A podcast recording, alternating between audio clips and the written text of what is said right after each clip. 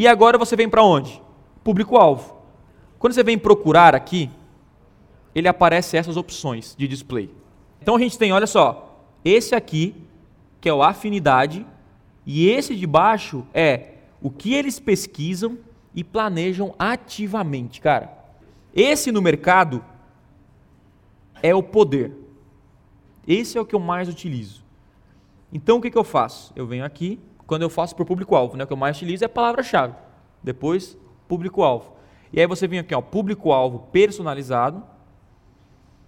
E aí você pode pegar. Esses caras estão pesquisando sobre casa e jardim, computadores periféricos, emprego, ensino, imobiliárias, tá tudo aí, ó. E aí você pega alguns públicos que faz sentido. Pô, se você vende, sei lá, produtos para salão de beleza, você pode vir e setar aqui. Ou seja, são pessoas que estão procurando ativamente na internet produtos de beleza. O Google tem tudo sobre as pessoas. E aí você consegue segmentar para essas pessoas.